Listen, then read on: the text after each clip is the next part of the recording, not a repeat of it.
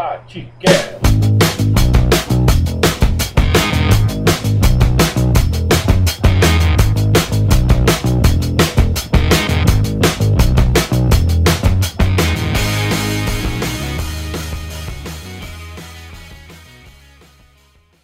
Fala galera do TatiCast, começando aqui mais um programa, o quinto episódio dessa nova saga que é esse TatiCast, que é esse projeto de falar sobre táticas aqui no futebol cearense. Muito bom ter você aqui, muito bom ver você participando junto conosco, dando feedback, né, participando, se envolvendo cada vez mais com táticas. Numa semana tão importante, né, onde o Ceará venceu o Fortaleza por 1 a 0 e garantiu a classificação para final da Copa do Nordeste uh, 2020. Vai enfrentar nada mais nada menos que o Bahia, aí reeditando a final de 2015, onde as equipes se enfrentaram com o título do Alvinegro, título invicto, que é uma possibilidade também para esse ano de 2020. Então fica ligado, vem com a gente porque tem muito assunto para a gente conversar hoje, até porque nós temos um é, visitante ilustre, né? nós temos um convidado ilustre que é Sérgio Soares, grande treinador de futebol, um cara alto nível, papo muito legal e que vai trazer aqui para nós muito, muita informação, muito conhecimento também, analisando aí o que foi essa partida entre Ceará e Fortaleza, Fortaleza e Ceará, 1 a 0 para a equipe alvinegra e também já projetando aí a, a, final entre Ceará e Bahia e analisando um pouquinho do que foi Bahia e Confiança também, vendo os pontos positivos, negativos. Vamos fazer uma espécie de entrevista com ele e também a trocar uma ideia aqui no TatiCast, tá bom? Então fica ligado, aumenta o som porque está começando mais um episódio aqui no TatiCast.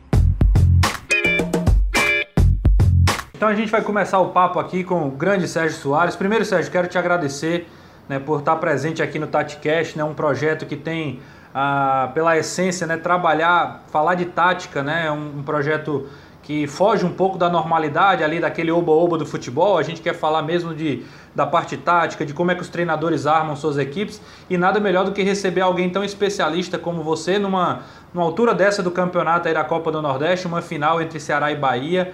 Né? É você que passou pelos dois, né? tem, tem experiências para contar nas duas equipes. Então, muito bom ter você aqui, Sérgio.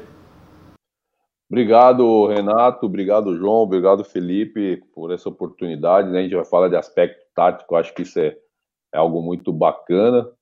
Então, é uma satisfação né, de a gente abordar a, a estratégia do treinador, o que o treinador prepara né, a, a nível de comportamento, de princípios e conceitos do futebol e em especial aí que a gente está aí nessa à beira dessa, dessa final da Copa do Nordeste, onde eu participei tanto de, por, por Ceará quanto por Bahia, disputando a final por essas duas equipes em 14, 15 e 15 contra o próprio Ceará. Legal, cara. Eu vou, vai ser um bate-papo aqui muito bacana. A gente agradece a todo mundo que está nos acompanhando aí, que está né, ouvindo esse podcast. Manda um abraço para todo mundo aí também. E aí, Sérgio, assim, a gente vai falar antes né, de começar a falar mesmo do, do da final entre Ceará e Bahia a gente queria falar um pouquinho, né, até de forma talvez até mais direta do clássico, né, entre Ceará e Fortaleza, vitória do Alvinegro, Fortaleza tendo mantendo aquele estilo de jogo, aliás, tendo um princípio de jogo bem definido com o Rogério, mas surpreendentemente o Ceará vai lá consegue anular as principais jogadas do Fortaleza, pelo menos essa é a impressão que eu tenho ali, de conseguir sufocar mais a saída de bola com o Felipe Alves, tirando os espaços de Juninho e Felipe, os dois volantes. E aí eu queria saber de você, né, se você viu o jogo e as impressões que você teve, assim, pelo menos iniciais para a gente começar esse papo sobre o Clássico Rei. Eu vi o jogo, sim, é, e vi a, a, escolha do Guto foi importante né, nas peças né, de ter dois jogadores de velocidade pelo lado, né, de fechar a zona central e interceptar quando o Felipe Alves era o homem que na Felipe o Felipe é um construtor do jogo, né, do Fortaleza, porque eu conheço o Felipe daqui de São Paulo, o Felipe jogou no Audax, né, com o Fernando Diniz e é um, é um goleiro que tem essa facilidade e o Rogério está sabendo aproveitar isso. Só que o Guto entendeu o jeito do, do, do Fortaleza jogar Fortaleza é um time que precisa de espaço para ter velocidade. Em algum momento ele pressionava alto, em outro momento ele baixava a linha para tirar esse espaço da velocidade do, do Oswaldo, né? E isso foi um jogo muito estratégico, onde o, Forta, onde o Ceará conseguiu neutralizar né, uma, um comportamento que a gente já vê que, que, é, que é característico no Fortaleza, a velocidade. E aí, não tendo espaço para velocidade, acaba que, que tendo, o Fortaleza acabou tendo dificuldade. E essa, na minha opinião, foi a, o grande feito do Guto nesse jogo. Fala Renato, João, Felipe, né? Quem nos ouve, Sérgio, obrigado pelo por aceitar o convite, né? É sempre, é sempre bom falar sobre o que a gente mais gosta, né? De quer entender as estratégias, o que pensam, né? As equipes. E assim, eu não queria ficar muito restrito ao Ceará, por mais que você só tenha trabalhado no Ceará, né? É, a estratégia do Ceará já foi abordada, como, como você bem disse. A, a, escolha das peças foi determinante para fechar os, os, corredores de construção onde o Fortaleza mais gosta. Mas também tem um lado da estratégia do Rogério, né? O Rogério deu uma entrevista depois do jogo, falou que é, pensava em decidir o clássico depois dos 60 minutos, e aí entrou com atletas que não eram titulares, e poupou atletas que, que são dos principais jogadores, né? É, eu, sei que, eu sei que é válido todo tipo de estratégia, mas o que que você pensa a respeito dessa rotatividade, sobre jogos importantes, é, é ter essa, essas alternativas? É, a gente viu que na prática não funcionou, mas a gente também não sempre pauta pelo resultado, né? É, o, que, o que, que você pensou assim quanto ao Rogério? O, que, que você acha que deu uma faltada também? Se ele tinha que ter buscado outros tipos de alternativa? Enfim, é, é, qual a tua visão do ponto de vista do, da partida que o, que o Fortaleza fez? É, é, Diego, cara, a gente sabe que um clássico, né, ele é sempre tem um peso, né, e ainda um clássico onde num jogo de, de semifinal de Copa do Nordeste o peso é muito maior. Né? A estratégia que o Rogério usou, se ele disse que, que ia decidir o jogo depois dos 60 minutos, é, é, perigoso, né? É perigoso porque a gente sabe que você toma um gol é, para tirar a diferença não é fácil, tanto para um quanto para outro, e no caso foi do Fortaleza. Então, talvez a estratégia que ele, que ele usou né, para esse momento não seria ideal, mas o que eu vejo é que, mas ele não falou, que de repente a condição física dos jogadores não seria ideal, porque a gente está voltando aí de um período de inatividade muito, muito longo, né? Então talvez isso também possa, possa ter sido algo que, que venha que tenha feito o Rogério pensar nessa estratégia de tentar é, buscar o resultado depois dos 60 minutos, que eu acho que, na minha opinião, é muito perigoso no Clássico Rei, né? E num jogo de semifinal de Copa do Nordeste. Então, talvez ele é, tenha sido equivocado nessa estratégia, porque se você tem jogadores que, que têm uma condição melhor, você tem que colocar um ou outro, você pode tirar, mas não dá para ser da forma que, que o Rogério pensou né, e acabou pesando né, né, na, na estratégia dele. É lógico que a gente respeita, mas num, num jogo decisivo de semifinal de Copa do Nordeste, você precisa ter uma estratégia mais minuciosa e sabendo o tamanho do peso que é né, um resultado adverso, né, tanto para um quanto para outro, e dessa vez foi para o Fortaleza. É, é isso que eu penso, Diegão. Fala, Renato. Fala, João, Diego. Prazer, Sérgio. Meu, é, Sérgio, o Fernando Sobral foi muito elogiado pela atuação contra o Fortaleza. Ele tem ótimos, ótimos números na temporada, 10 jogos, 10 vitórias pelo Ceará. O Ceará praticamente com ele só tomou 3 gols. E eu queria que você falasse a respeito dele, qual a importância de ter um jogador que cumpre bem esse papel no balanço ofensivo-defensivo. Você até falou recentemente na pergunta do Renato sobre a velocidade dos pontas, fazer essa recomposição e a transição ofensiva. Queria que você falasse a respeito dele.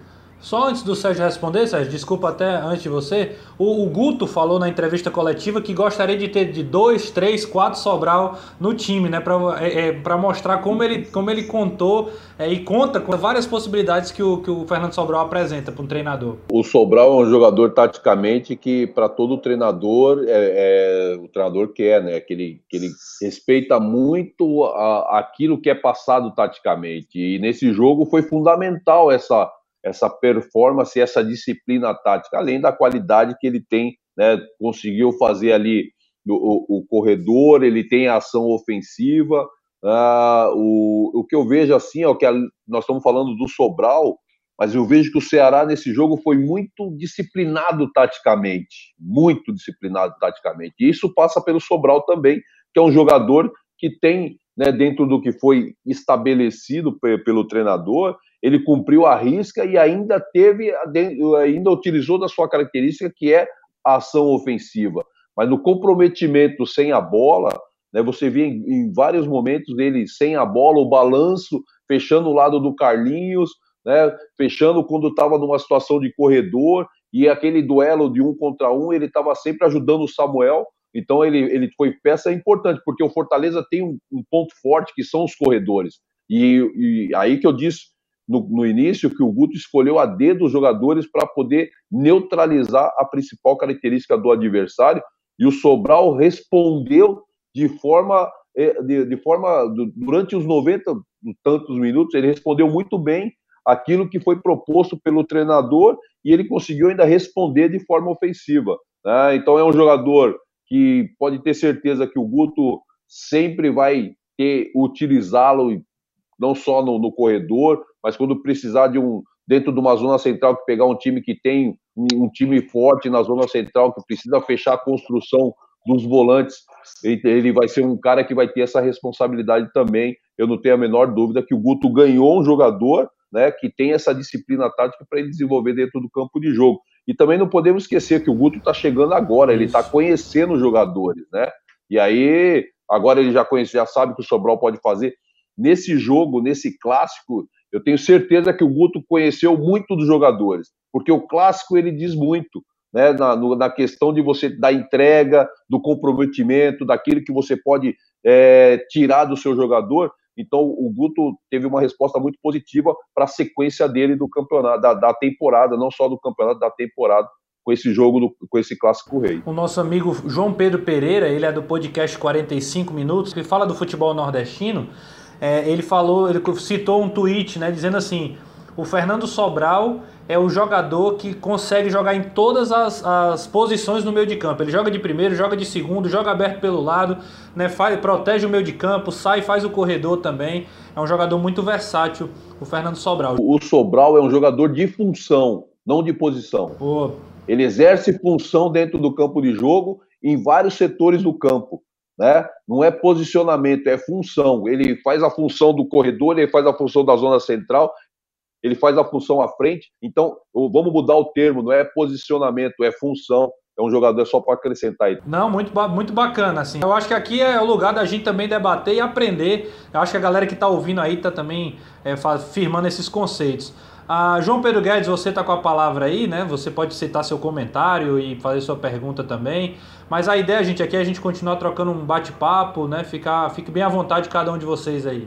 Fala galera, de mais ouvintes. É, desde já agradecendo a participação do Sérgio. É, Valeu, fazer parte desse nosso bate-papo no, no, programa. Sérgio, é, eu gostaria de falar uma coisa contigo. É, foi ao concurso quase que o jogo tático do Ceará contra o Fortaleza foi muito bom, né? Quase que perfeito.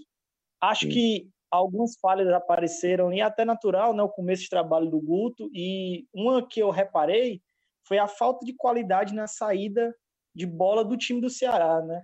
Muita gente atribui isso à, à saída do Ricardinho, que está um pouco mal na volta do futebol nessa pandemia, e a gente sabe que foi contigo que o Ricardinho foi recuado para a função ali de segundo volante, justamente nessa característica de ser um volante construtor, né?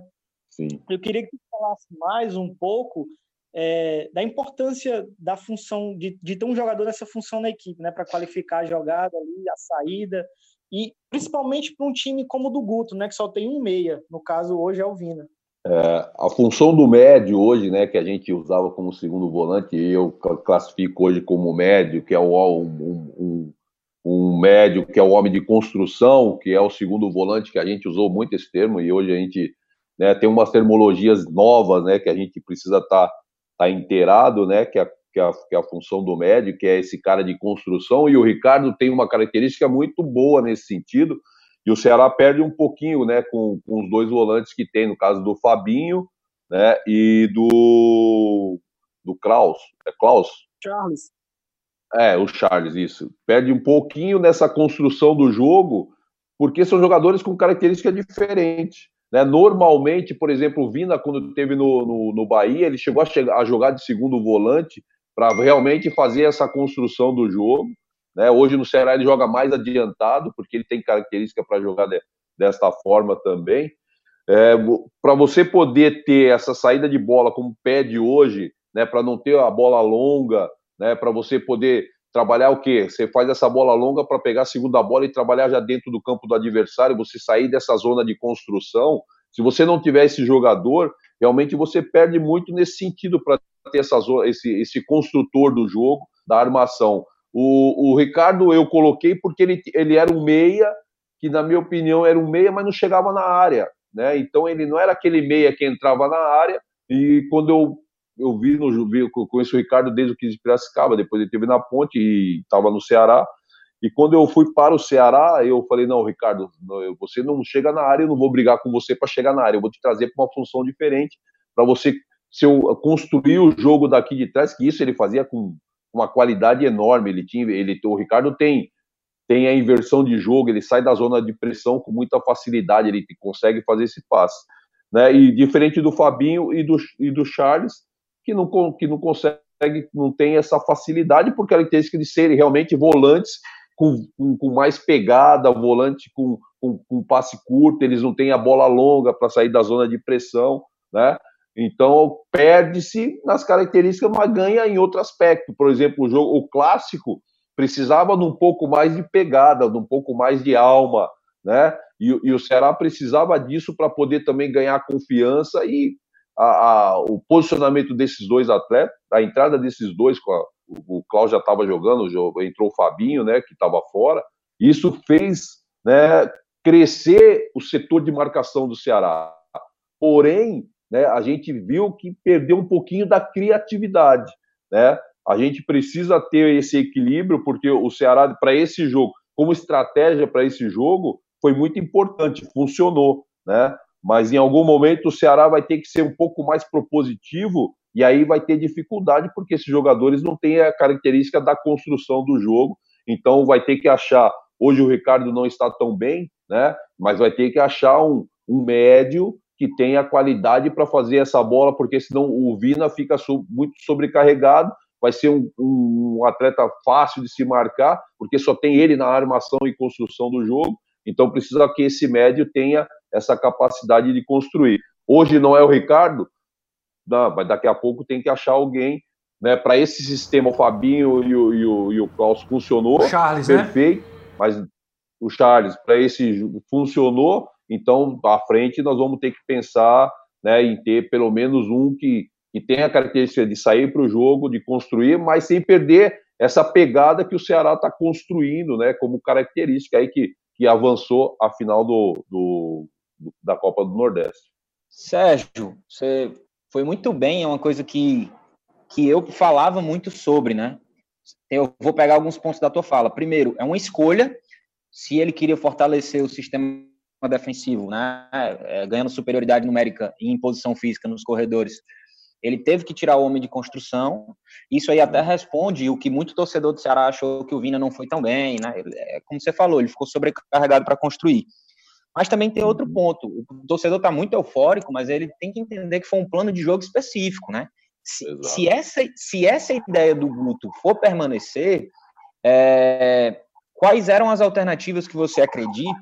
Quais são as alternativas que você acredita para auxiliar o Vina no processo de construção? É, eu vou explicar um pouco melhor. Porque assim, o Ceará se defendeu muito bem, é, uhum. é, foi, muito, foi muito bem na bola parada, era uma válvula de escape mas a tomada de decisão nos contra-ataques não foi nada boa. O Ceará não chegou a concluir bem quase nenhum contra-ataque, talvez o Lima no final do jogo, né? E aí, porque atletas de construção ficaram limitados no, na onzena, digamos assim, né?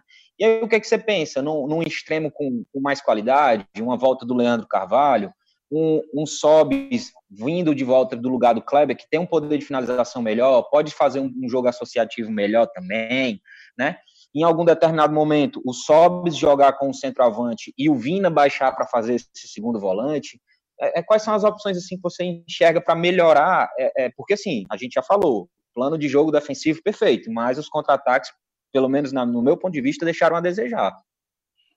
É, eu também vejo assim, né, Digo? Acho que foi uma estratégia para esse jogo e funcionou muito bem, né? Porque o adversário tinha um, tirou a velocidade do adversário. Agora, em termos de qualidade de jogo, é, vai ter que buscar, vai ter que buscar se manter, por exemplo, a, a plataforma de jogo. Acho que vai ter que mudar as peças para ter característica diferente para ajudar o Vinícius né, a, a fazer essa construção de repente você não tem um extremo né, de, de, de corredor, de velocidade, você trazer, botar um extremo para funcionar como um meia e esse e aí você abre o espaço, o corredor para o lateral passar e esse, esse extremo meia, né, fazendo a função de vir juntar com o Vina para poder participar na construção do jogo, atuando no meio campo, e você libera corredor para o lateral, ou seja, do lado esquerdo, ou seja, do lado direito, aí depende, né?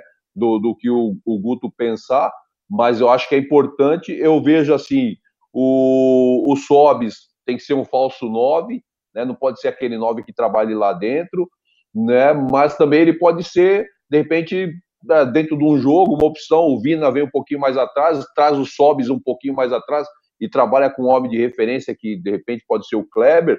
Então, tem algumas opções para você fazer essa construção sem perder qualidade de, de marcação que é o que se cobra muito dentro do Ceará, né? o posicionamento, essa consistência defensiva, ser um time que marca mais. Eu vejo, eu acompanho muito as questões aí do, do, do Ceará, do torcedor. O torcedor fala: ah, o Ricardo tá mal, não tem marcação, não marca ninguém, né? Então, mas é sem tirar o Ricardinho, mas falar assim de, de, de da função. Você precisa ter um jogador ali naquele setor que tem uma característica de construção e que possa ocupar o espaço para, na hora que defender, é ser um cara que ocupe o espaço para neutralizar a ação do adversário. Às vezes você não precisa ter um cara com uma, uma baita imposição física, mas que tem um cara que fecha espaço, que diminui, e a recomposição do time tem que contribuir para isso também. Então eu vejo que você precisa trazer um meia para juntar com o Vinícius para poder ajudar nessa construção. Se você manter os dois volantes, né, que, que jogou contra o Fortaleza, pensando na, na, na, na parte de construção do jogo, na parte mais ofensiva, para ter mais qualidade para chegar no gol do adversário. É, é, se você for manter, você tem que ter esse meia. Se de repente não, você traz um, médio ali, né? E aí você vai ter, vai ter qualidade para jogar. Eu, eu penso no Sobis trabalhando por trás de dois atacantes. Né? O Sob está fazendo esse movimento aqui de dois atacantes, né? fazendo com dois atacantes, ele trabalhando por trás e ele sendo o terceiro atacante. Né? Eu vejo ele com essa qualidade, eu vejo o Sobis assim muito próximo do que era o Magno, né? Às vezes ele pode ser um segundo atacante, né? Não dá para ele ser, né? Esse homem, né? Não, não a referência, mas esse esse nove de mobilidade. Eu acho que ele pode ser um segundo atacante com um nove um pouquinho mais fixo e ele aproximando. Sérgio, para falar um pouco agora sobre o Fortaleza, eu queria perguntar o seguinte: você mencionou mais cedo que o Ceará conseguiu anular o jogo do Fortaleza, principalmente a saída com, com o Felipe Alves, que é o construtor, uhum. e, o, e, o, Felipe em si no, no meio campo. É, como o que, que faltou para o Fortaleza enfrentar o Ceará com, a, com, essa postura que o Ceará veio para a partida? A, escolha pelo Marlon e pelo Vasco no lugar do Wellington Paulista e, e do Romarinho contribuíram para esse jogo ou, ou não? Foi algo além? O mérito é todo do Ceará. Não, o Ceará teve mérito porque neutralizou o que o comportamento do Fortaleza, né? independente de peças, né? Eu acho que que o, que o Fortaleza ele tem já um, um, um, comportamento de jogo já muito definido, né? Que é velocidade, né? Que trabalha pelos corredores, né? Então o Ceará se, se preocupou com esse comportamento. Evidente que as peças que, que, que entraram, que ficaram fora, no caso do Hélio, no caso do é, é, claro que faz, porque você tem um comportamento, mas dentro desse comportamento a função ele é muito importante, né? Para você ter, ter, ter qualidade na execução do comportamento que você tem pré-estabelecido e, no caso do Fortaleza, definido. Né? Então, claro que fez falta, mas o Ceará foi preparado. O Ceará também não sabia que eles ficariam fora, entendo eu. O Ceará, o Ceará se preparou para aquilo que o Fortaleza tem como característica e de qualidade. E de, repente, o Ceará teria um pouquinho mais de dificuldade por causa da qualidade individual dos jogadores, mas o Ceará estava pronto para esse comportamento do, do Fortaleza. Seria um jogo que, na minha opinião, assim, foi um jogo bastante equilibrado, né? Talvez ali o Fortaleza teria um pouquinho de vantagem pela qualidade dos jogadores na execução do comportamento que é estabelecido pelo Rogério. A automação, né, Sérgio? O Fortaleza tem um jogo muito automatizado já, é que os jogadores sim, já sabem. O Felipe sim. Alves pega na bola, como você falou, ele é um construtor, e aí os caras já armam no, no canto, os dois, os dois extremos abrem, sim. os laterais passam, os zagueiros abrem também para receber a bola os volantes aproximam. Exato. E o Ceará, eu estava no estádio, né? Eu estou acompanhando aqui direto de Salvador. Eu percebi que o Fabinho e, e Charles eles corriam e colavam em Juninho e Felipe para impedir a saída. Os atacantes fechavam nos zagueiros do lado, obrigavam o Felipe a mandar no lateral. E aí o Ceará foi muito bem na bola aérea também com o Samuel, com o Bruno Pacheco. Por isso que eu digo, é, na maioria das vezes o Ceará conseguiu neutralizar a principal jogada do Fortaleza. Não é isso, João? É, é, eu queria saber do Sérgio uma coisa, é que é, a maior característica do, dos times do Sérgio, né, a gente lembra muito do Ceará de 2014, inclusive, é a ofensividade. E o Ceni do Fortaleza está tendo muitas dificuldades contra times reativos, né? A gente viu o Fortaleza tendo dificuldades com o esporte e também com o Ceará, né, de furar essa defesa. Um, um treinador que gosta de, de times para cima, times ofensivos, como, como você, Sérgio, eu queria saber como furar isso, como quebrar essa dificuldade, porque a gente está vendo, mesmo o Ceni que tem várias formas de atacar, passando por apuros, né, contra times mais reativos. Eu queria saber de você, sim, formas de driblar essas defesas adversárias. Só completando, é, ele, o, o Ceará, com o Sérgio Soares, marcou 211 gols em 130 partidas, média de 1,6. Uma Alta. ótima média. Ótima média. É, a gente tinha essa questão ofensiva muito forte, né? Que é uma característica que eu tenho, que eu gosto, que eu acredito. Né? Hoje o futebol é, ele tem muita compactação defensiva. Isso, isso é uma característica do futebol brasileiro, né? Os, a maioria dos treinadores acredita que é que é desta forma que você consegue resultado. Eu acho que isso tem que ter uma variação dentro do jogo. Né? Você pode baixar as linhas em determinado momento, usar como estratégia para que você atraia o seu adversário e saia de uma ação, né? mas eu acredito muito no jogo propositivo. Dentro da sua pergunta, eu vejo o seguinte, que você, para você furar um bloqueio de um time reativo, você tem que ter a posse de bola, não dá para você ser totalmente vertical, porque o adversário já está com a linha baixa e com compactação.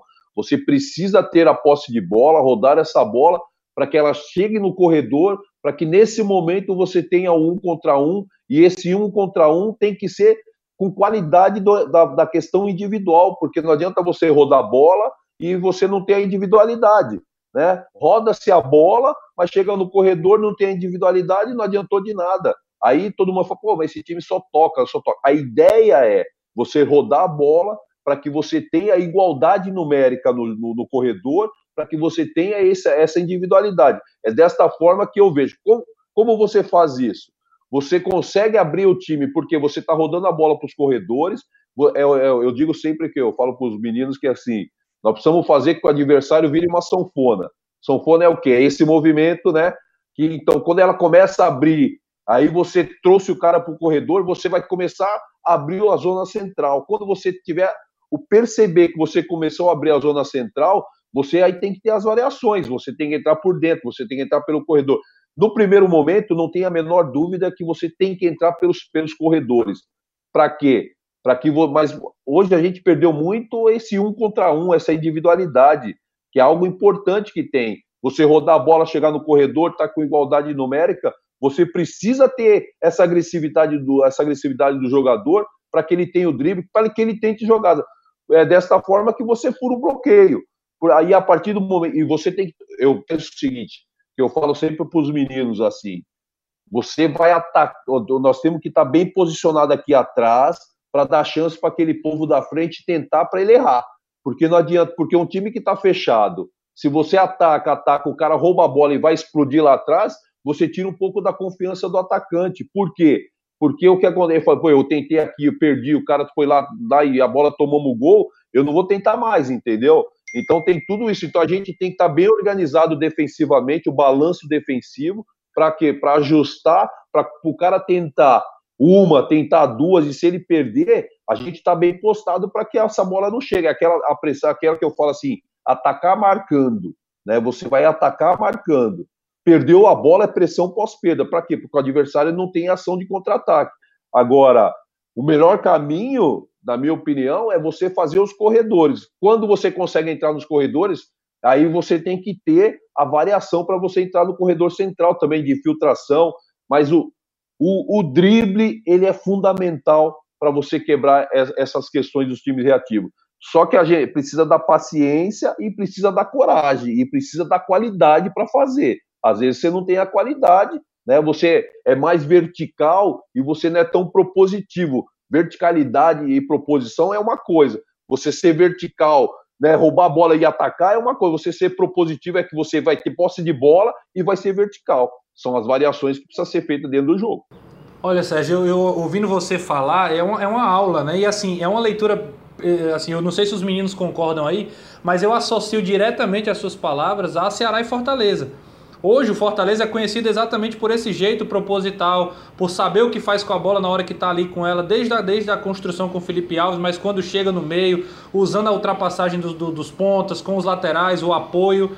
Já o Ceará tem essa dificuldade, tem essa dificuldade de criar esse jogo. Né? E o interessante é que no, nessa, nesse clássico foi exatamente o que o Ceará conseguiu fazer. Né? O Ceará conseguiu ser um time mais proposital, mesmo que com timidez, mesmo que com alguma deficiência técnica, a gente pode. O Rick, por exemplo, não foi tão bem. Mas mesmo assim o Ceará ainda foi um time que criou mais e anulou o principal jeito de jogar, que é o Fortaleza, como você bem explicou aqui. Então essa leitura aí que você fez, para o nosso ouvinte aí que está acompanhando, ouça de novo que você vai entender perfeitamente o que é o jogo do Fortaleza o que é o jogo do Ceará hoje e qual é a principal dificuldade do Ceará, que é ter às vezes o Ceará é até vertical, como você falou, mas tem uma, uma, uma, uma dificuldade grande de, de ser um time pro, que pro, é, propõe o jogo, que cria jogadas de forma ali organizada, que é aquela questão da, da parte ofensiva. Agora voltando, voltando a falar mesmo aí sobre a final da Copa do Nordeste, né? Falando desse Ceará e Bahia. Você trabalhou nos dois, né, Sérgio? Você conhece bem ali a, essas diretorias da, das duas equipes, essas mudanças que as equipes estão passando. Qual a tua impressão aí nessa, nessa final é, Ceará e Bahia, que, que você estava presente em 2015, a final que acabou dando o título para a equipe do Ceará, né? Você estava do lado do Bahia. Mas qual a tua impressão para essa final? Eu vejo assim que os dois chegaram. É, o Ceará surpreendeu, né? Porque o favorito para avançar, eu digo sempre que favorito é uma coisa, ser vitorioso é outra coisa. E foi isso que aconteceu. O Fortaleza era favorito, mas o Ceará acabou sendo vitorioso e avançou. No caso do Bahia, o Bahia já vem com, já vinha, né? Com, com favoritismo e foi transformando né, em realidade esse favoritismo e chegou a essa final com um time com com o Bahia já, já tem o seu, a sua forma, a sua plataforma de jogo já definida, né? O Roger já sabe como o time dele joga, joga com seus dois volantes, o Rodriguinho, três atacantes, né? Que são jogadores pelo lado de, de, de muita habilidade e velocidade, né? Então o Roger já tem mais definido. O Guto conseguiu achar uma equipe para esse jogo, uma, uma equipe, uma estratégia para esse jogo da semifinal, e, e vai, e vai para uma, uma final de dois jogos que é diferente, por exemplo, e você jogar um jogo só. Então, no primeiro jogo, ele talvez não decida ainda o campeonato, né? Então, às vezes as, as equipes não vão para o tudo ou nada nesse primeiro jogo. Tem uma segunda partida. Então, a, a estratégia do Guto de repente pode ser a mesma, porque o Bahia tem muito parecido com o que é o Fortaleza, né?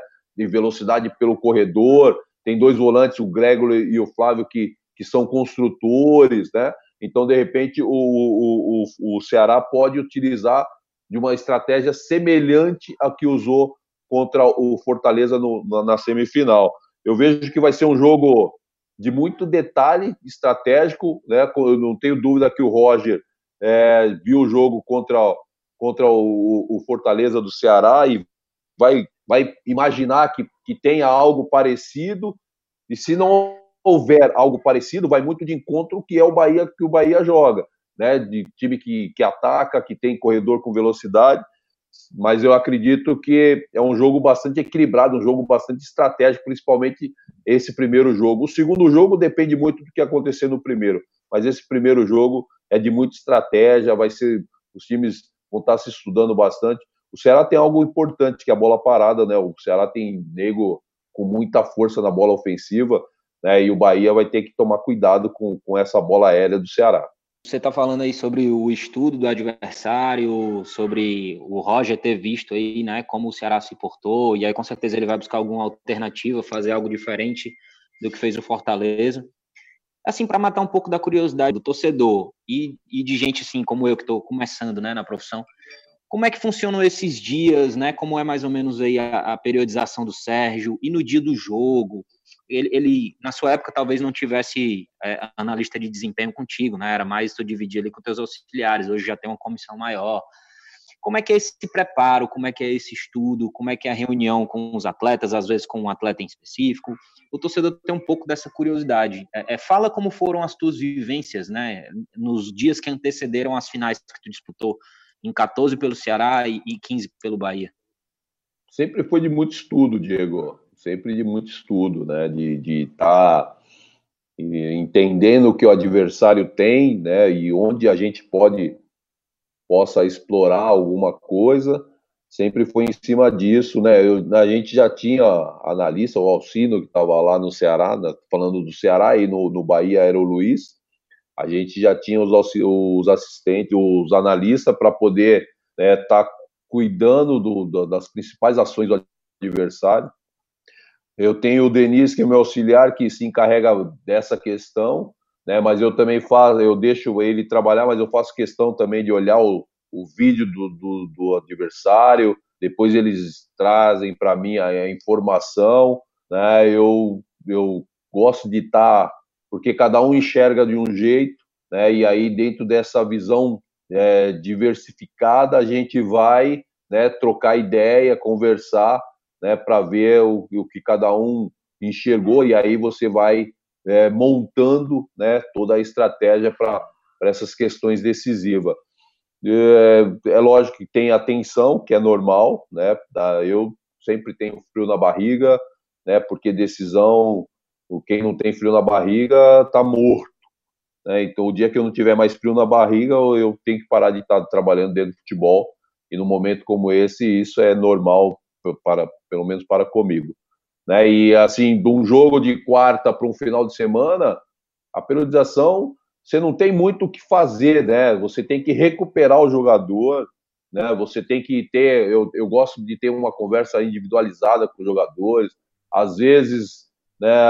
Isso eu adotei, nós estamos em 2020, adotei de dois anos para cá, de três anos para cá, a questão do vídeo, da informação audiovisual individual, né? Que é de você pegar alguns lances e mostrar para o jogador, mostrar que o que pode ser feito, uh, mostrar o que o adversário tem de qualidade dentro de setores, né? Setores, setorizando uh, para o atleta, por exemplo, ah, você tem a linha defensiva, o que a linha ofensiva do, do adversário tem de qualidade. Aí você pega um minuto e meio e você vai, chama o jogador, passa, e depois você pede para o seu analista mandar no WhatsApp do jogador, ele está estudando o quem joga naquele, por exemplo, o Bahia tem tem o Fernandão e tem o o esqueci o nome do outro menino, Gilberto. o Gilberto. Gilberto. Então ele tem duas opções para jogar ali à frente com características completamente diferentes. O Fernandão mais centralizadão, pesadão, usa corpo, o Gilberto com mais mobilidade.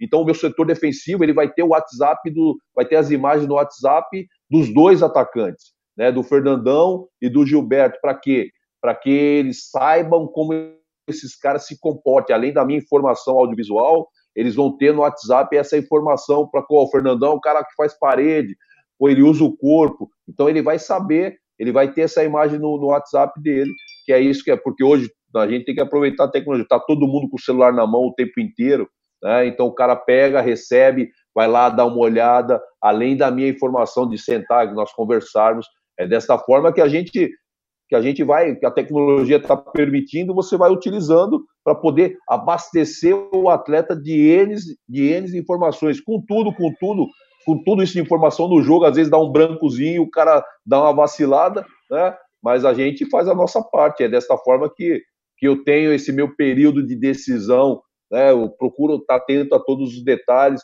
E quando escapa alguma coisa, eu fico pistola da vida, porque eu falei, pô, devia ter visto isso daí, né? Mas é, eu tento, junto com a minha comissão, a gente cercar tudo e às vezes, algum momento, dar uma escapada de algum detalhezinho. Sérgio, aproveitando a deixa do, do Gilberto, ele marcou sete gols na, na, temporada em cinco jogos. Nesses cinco jogos, o Bahia venceu quatro e empatou um, que foi inclusive contra o Ceará. É, você falou a respeito de mandar o WhatsApp para os zagueiros, como se proteger contra, contra o, o Fernandão quando for o Gilberto. Existe um segredo para anular a bola chegar neles?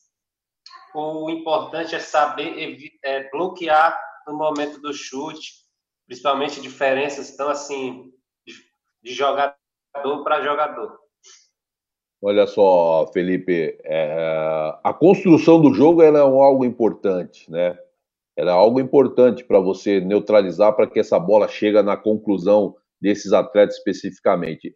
O WhatsApp a gente manda para passar o comportamento de cada um. A gente fala da questão da tática individual, né? A tática individual é o cara conhecer a função, né? Então é dessa forma que a gente vai estudando e a gente passa para o atleta para ele poder conhecer a tática individual de quem ele vai marcar, aquele atleta que ele vai marcar, né? Evidente que no aspecto coletivo aí é um aspecto global, né? Você vai você vai tentar neutralizar alguns pontos importantes para que essa bola não chegue. Por exemplo, o Fernandão é um cara grande, com certeza a bola aérea é algo importante para o Fernandão para ele poder ter êxito no jogo. Então a gente, pô, jogada pelos lados no, no, no Capixaba, uh, jogada do outro lado com, com o, o outro lateral do, do, do, do o Pedro, né, o que, que, jogou no Palmeiras aqui, o João então Pedro.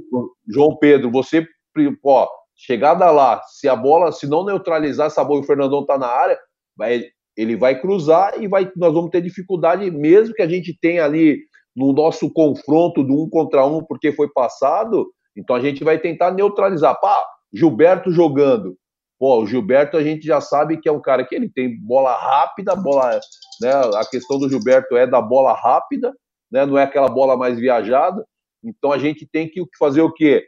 eu tenho, o zagueiro tem que estar muito bem encaixado, atento para essa antecipação. Porém, né, você, o Juninho Capixaba, que é um jogador que tem habilidade, a gente precisa dobrar a marcação ali porque ele vai procurar o Gilberto na bola curta. Então são detalhes que você vai, né, que você vai estudando, né, e passando para os seus atletas e contando que nós falamos dos zagueiros, mas a gente passa dos, dos laterais, a gente passa de todo mundo para que o cara tenha um entendimento da tática individual daquele cara que ele vai marcar. A gente viu contra o Fortaleza que o Guto deu uma segurada no Samuel Xavier, né? Um dos principais escapes do, do Ceará, muito por conta da, da proposta do time, né? Até porque o Samuel foi explorado bastante pelo Rogério em outros clássicos, a gente já trabalhou isso na, na nossa página. E aí o reforço do Sobral foi até importante, né, para ajudar o Samuel nessa parte defensiva. Eu queria saber de você, já que o Ceará vai enfrentar o Bahia agora na final, outra equipe que gosta de extremos, né? contra o Confiança foi Cleison e Elber, e agora o, o Roger pode ganhar um retorno do Rossi. Como que o Guto pode fazer para tentar dar um equilíbrio maior? Porque contra o, o, Fortaleza a gente não viu o Samuel apoiar, né? Ele ficou lá atrás e tal, Sobral fazendo sempre um reforço. Eu queria saber como é que o, o Guto pode fazer para tentar dar um equilíbrio maior e o Samuel, quem sabe, apoiar mais ou dentro da proposta de, de futebol mais reativo do Guto, esse espaço de atacar o fundo fica restrito para os pontos. O que é que você acha? Sérgio, só para ressaltar, né? O Fortaleza tem do lado esquerdo o Oswaldo, né? Então é, explica um pouco também dessa pouca utilização do Samuel Sim. mais ofensivamente, porque ele tinha, um, ele tinha umas costas perigosas ali com o Oswaldo todo o tempo ali atrás dele, né? por conhecer, né, por conhecer o, o adversário, né, o Rogério, por exemplo, né, tá aí, conhece, sabe, o Samuel é um cara que tem o apoio bom, o Samuel é um cara que apoia bem, né, ele, o Oswaldo jogando naquele setor que é um cara rápido, né, acaba impedindo que, que o Samuel tenha essa ação ofensiva. Porém, também a partir do momento que você tem um cara no corredor, né, você não consegue ter essa profundidade porque você vai acabar né, sendo, sendo impedido de, de, de, avançar pelo corredor, porque no caso do, do, do, Samuel ele tinha o Sobral à frente dele, né? Ah, se ele tivesse um cara com uma função um pouquinho mais de balançar para dentro, o Samuel teria esse corredor, e aí eu faria, aí como hoje o Ceará tem dois volantes que têm capacidade na marcação, né? Você de repente poderia segurar o Fabinho. Porém, o Fabinho também tem uma característica de avançar pelaquele setor e ele fazer a profundidade e o Samuel segurar, né? Manter ali, que foi no caso do, do jogo do, do, do Fortaleza. Para o jogo do Bahia, de repente o Guto pode ter uma estratégia diferente, né? Ele segura o Fabinho, o Fabinho faz essa composição para fazer a cobertura e solta um pouco mais o Samuel, trazendo, imaginando que o Sobral vá fazer a mesma função, fazendo o Sobral balançar um pouquinho mais para dentro e o Samuel aproveitar corredor. Então ele estaria equilibrado dentro dos setores, vamos dizer assim, e preocupando o extremo a ter que baixar com o Samuel, porque senão ia ter superioridade numérica no setor, né? Dois contra um contra o lateral, alguém ia ter que encaixar ali. Pode, pode, ele pode mudar a, a estratégia, mas vamos dizer que ele vai manter né? Ele, aí ele tem o Fabinho para fazer a profundidade e segura o Samuel, que o Fabinho faz bem aquele corredor. O Fabinho faz isso desde a época do América de Natal, né? De sair ali pelo lado direito ali e fazer essa, essa profundidade. Então, ele tem alternativas. Isso é legal porque ele vai fazer o Roger pensar, né? Pô, será que ele vai manter o Samuel? Será que ele pode fazer o Fabinho fazer aquele corredor, trazer o Sobral um pouquinho para dentro, né? Então ele vai fazer o Roger pensar. E o Roger vai ter que que criar alternativas para qualquer situação que seja apresentada dentro desse desenho que nós falamos. Só, só fazer um adendo aqui, Renato. Vale lembrar que o Sobral com o, Sobral jogava pelo lado esquerdo, né? E aí a gente tem a opção de Sobral vir para o Rick e o Leandro voltar para sua posição de origem, que é o extremo pelo lado direito, que ele faz essa dupla com Samuel desde 2018, entrosadíssimos, né? Quando um ataca a amplitude, o outro passa por dentro. Samuel atacava muito por dentro quando o Leandro abria quando o Leandro explorava amplitude. Então ele também tem essa alternativa de atacar a profundidade nas costas do Juninho Capixaba com a volta do Leandro que, assim, da qualidade ofensiva, é o melhor extremo que o Ceará tem no elenco, né? Então, assim, é outra opção. E dentro do que você está falando, Diego, até para passar a bola de novo para o Sérgio aí, para ele comentar o que você falou, quem fazia muito esse, esse, essa questão de usar o Fabinho mais aberto pelo corredor do lado direito era o Adilson. Quando o Adilson chegou, uma das primeiras mudanças táticas que o Adilson fez foi abrir o Fabinho pelo lado direito, quase como um segundo lateral ali, um, um extremo ali, jogando pelo, pelo corredor mesmo do direito, dando liberdade mais para o ponta que estava na frente, né? Então seria essa alternativa de abrir um pouco mais o Fabinho para a direita, talvez botar o, o Sobral do lado esquerdo, é uma mudança ali para ajustar em relação a esse time do Bahia. É, você vê alguma característica do Ceará, Sérgio, que, é, é que precise ser trabalhada com mais afinco para esse jogo contra o Bahia? Assim, como o primeiro é o primeiro jogo, né, Renato? A gente falou do, do da semifinal, onde o, o, Ceará não teve assim uma do, do vamos dizer assim do, do último terço para frente não teve lucidez. Então a gente pode se dizer que o Ceará na parte ofensiva precisa melhorar um pouco, né? né para esses dois jogos aí da final, para de repente buscar um resultado, vamos dizer assim, buscar mais um equilíbrio, né? Não ser só um time é, extremamente reativo. Então, dá uma equilibrada. Eu acho que para esses dois jogos aí, por exemplo, a entrada do Leandro, né, do Leandro Carvalho, eu acho que é algo que, que qualifica né, essa questão ofensiva. Né, mas parece que o Leandro não está 100% fisicamente ainda, né? Tá, tá, tá voltando, então talvez não, não seja a primeira opção para essa questão. Então, mas eu acredito que essa parte ofensiva do Ceará é que precisa melhorar um pouquinho mais para poder machucar, a gente fala, machucar um pouco mais o adversário, né?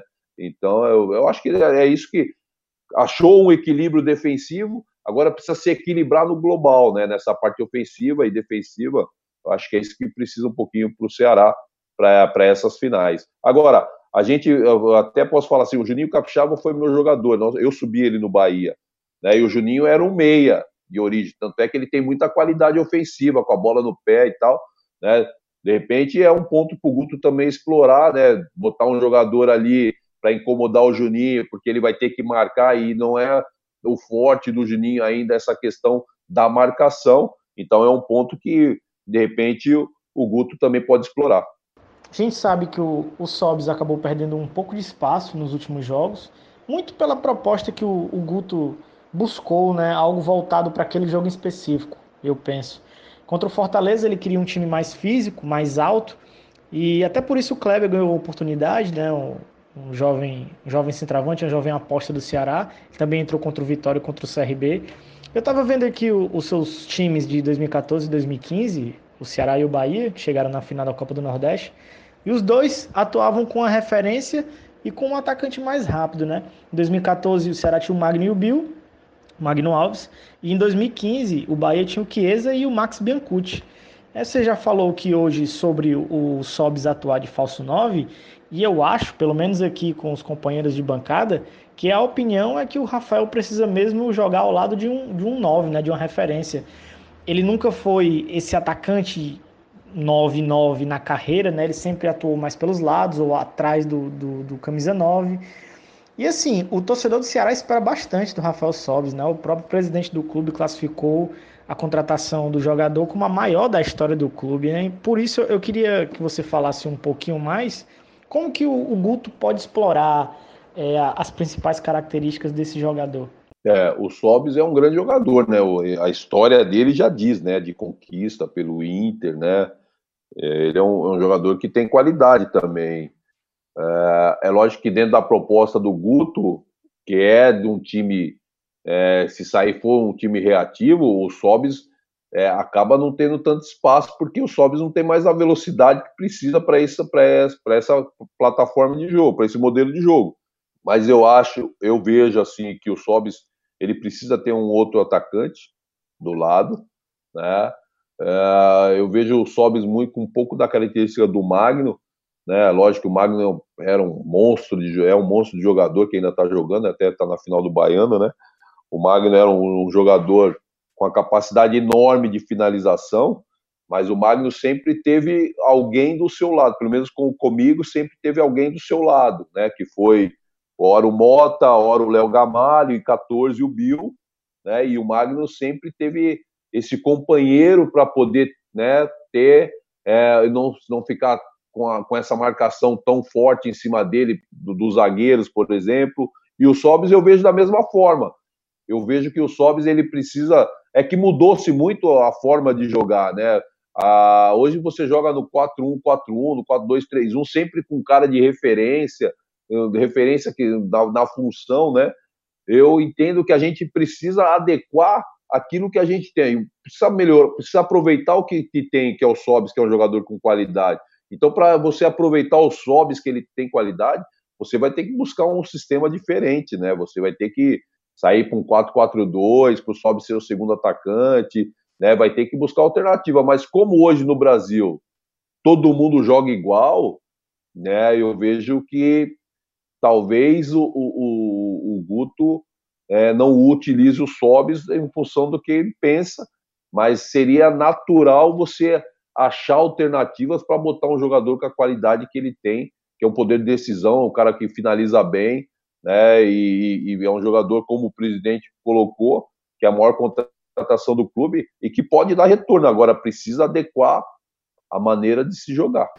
Talvez seja esse o grande desafio do Guto aí, não só para o Sobis, mas também para o Ricardinho, que foi outro que a gente também já falou aqui. Jogadores que são experientes, que têm muita qualidade técnica, mas que em alguns aspectos deixam a desejar, como é natural para qualquer jogador, né? Então, é realmente a adequação tática. Para a gente terminar, Sérgio, eu queria fazer uma última pergunta, e aí talvez abrindo um pouco mais, uma, é uma resposta mais geral, não só relacionada a Ceará e Bahia. Você falou, você deu um gancho aqui sobre a, sobre a questão da. De, a, todo mundo joga igual, né? Um 4-2-3-1, variando aí um pouquinho, um pouco mais, um pouco menos ali, é, nessa, nesse sistema de jogo. É, é, qual, quais são as principais dificuldades de um treinador em relação a esse tipo de coisa? Assim, eu não vou nem entrar na área do estudo, porque assim, só ver, ouvir você falar, a gente já, já percebe quanto o quão qualificado você é. Né? Mas o que, o que é que impede o treinador de ousar? É, é, é uma diretoria? É um torcida? É o imediatismo? Ah, o que que falta para a gente ter mais opções de jogo, mais variação, Sérgio? Aí falando como um treinador. Renato, eu vou contar uma história para você quando eu cheguei no Ceará em 2013. em 2013 eu cheguei no Ceará e mudei tudo, o jeito do Ceará jogar. Verdade. Depois da quarta rodada, o Evandro foi, entrou na minha sala. O Evandro entrou na minha sala e falou, Sérgio, nem foi Sérgio que ele falou, falou, senhor macho, preciso falar com você. Eu falo, presidente. Aí eu, ele falou, não, você não. Ó, a gente tinha ganho do, do ABC de 4 a 0 né? Ele falou: Ó, esperei ganhar de quatro para vir falar com você, para falar que não é por causa do resultado. Eu falei: Fala, presidente. Pô, você não acha que a gente tem que pôr um volantezinho aí, mais um volante, fechar a casinha? Daí eu olhei para ele e falei: Pô, mas você acha por quê? Não, porque porra, a gente jogava com três volantes, nós conquistamos o acesso desta forma. E, porra, a gente. Eu falei, presidente, você quer chegar aonde? Ah, não, quero brigar para subir. Então, presidente, deixa eu fazer desse jeito aí que a gente vai brigar para subir. Então, acho que falta muita coragem do treinador, Renato, né, de chegar e mudar o esquema. E você correr risco de saber que se você mudar e o resultado não vir, né, você pode não ficar. Né? Sim. E isso é uma coisa que você perde, por exemplo, você está no Ceará com a pressão da torcida, da cobrança que é da imprensa, você perde quatro jogos, você fica com a corda no pescoço. Se você mudou o jeito de jogar, vão falar, porra, também quis mudar o jeito de jogar. Aí, uhum. aí falta um pouquinho que eu vejo, é da coragem do treinador né, em mudar o modelo de jogo e fazer aquilo que ele acredita com as características dos jogadores, né? Que é importante isso também. Você ter jogadores com características para você fazer um, um modelo de jogo diferente, né? De você sair dessa mesmice, porque eu falo sempre o seguinte, Renato, o, o, antes, quando a gente ia jogar, fazer algum jogo, que você entendia que o adversário tinha um pouco mais de qualidade, você espelhava o sistema. Aí você vai brigar, porque hoje já entra espelhado.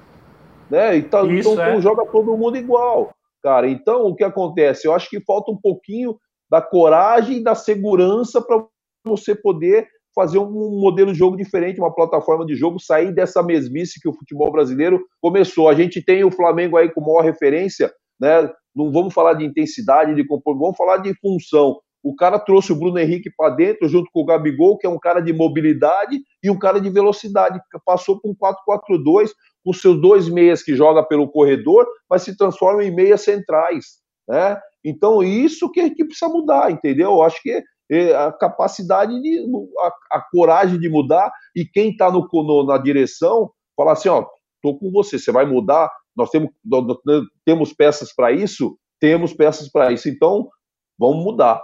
Né? Agora, eu acho que isso é que falta um pouquinho, Renato, né? do treinador ele ter também um suporte né? e um pouquinho de coragem para poder sair dessa, dessa mesmice aí, desse espelho que a gente, a gente passou, porque o futebol brasileiro sempre me estender, me estendendo, o futebol brasileiro passou a ser muito organizacional, porque depois da Copa do Mundo a gente a gente passou ah, o treinador brasileiro não, não entende nada de tática, os, os, os, times brasileiros não têm organização do jogo, não tem. E aí, aí nós confundimos um pouco essa organização com uma forma reativa de jogar e espelhar o sistema. Todo mundo joga igual, não pode. Eu acho que você tem que aproveitar as características dos jogadores que você tem, né? E o treinador tem que chegar para o presidente. Eu falo sempre para os meus presidentes: você vai entrar aqui na minha sala, você sempre vai ter uma resposta, você nunca vai sair daqui sem resposta. E foi isso que eu falava para o Evandro quando eu estava no Ceará. Foi, presidente, pode vir conversar, que não tem problema nenhum, mas eu vou te explicar aquilo que eu quero, aquilo que eu penso. Até é bom para você, quando você estiver lá na cabine,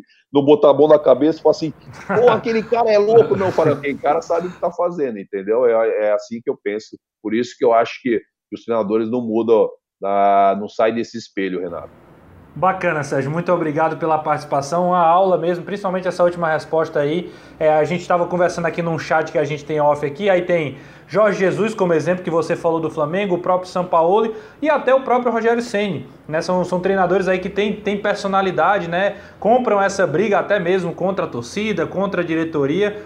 Também são caras de personalidade forte. Eu acho que isso, isso ajuda muito a eles, a eles tomarem essa coragem, como você falou. Mas enfim um papo muito bacana, muito aprendizado. Eu espero que, que a gente possa se encontrar outras vezes. E ah, tenho certeza que a galera que está ouvindo esse podcast aqui vai, vai, vai gostar bastante né, de tudo que aprendeu, de tudo que ouviu, Sérgio. Muito obrigado. Renato, eu que agradeço. Falar de futebol é sempre muito gratificante e poder expressar aquilo que você pensa de futebol. Né, e o torcedor conhecer um pouquinho da, das minhas ideias. Lógico que já teve o meu comportamento né, dentro do Ceará, de, né, de, de proposição, de, de sistema, né? Isso é muito legal. Obrigado pela oportunidade. Um grande abraço, sucesso aí e vamos ter uma grande final aí para a gente poder saborear. Valeu, Sérgio. Muito obrigado. Esse é o papo com o Sérgio Soares. Muito obrigado ao Sérgio aí pela participação junto conosco. Agregou bastante e a gente fica na expectativa do episódio 6, né, que virá em breve aí, depois do jogo entre Ceará e Bahia, primeiro jogo da final, né? A gente deve gravar isso na segunda-feira, já fazendo um pré-jogo também para a partida de terça, a grande finalíssima da Copa do Nordeste. Então fica ligado no TatiCast. A gente aproveita para mandar um abraço para todo mundo que está nos acompanhando, que tem ouvido o nosso podcast, em especial hoje dois grupos de torcedores, né? O primeiro, o Assiste Canta, a rapaziada do Assiste Canta, um grande abraço. E o outro grupo é o Espetinho Caipira. Olha aí, Espetinho Caipira acompanhando o TatiCast. Muito obrigado aí pela audiência, tá bom, rapaziada? Fica ligado porque tem novidade aí nas redes sociais, né? Você pode acompanhar a gente no Instagram, né? Você clica lá o TatiCast, vai encontrar a gente lá no, no, no Instagram, no Twitter também. Você bota o TatiCast e você encontra a gente lá no perfil do Twitter. A gente sempre está postando, produzindo conteúdo. Comenta, curte, espalha para a galera aí. E você pode seguir a gente também nas redes sociais, tanto no Twitter quanto no Instagram. Né? Você procura lá Renato Manso, João Pedro Guedes, Diego Ângelo e Felipe Castro e também a Karine Nascimento, que daqui a pouco ela vai estar participando também dos podcasts, tá bom? Um abraço, rapaziada. A gente se encontra no episódio 6. Valeu!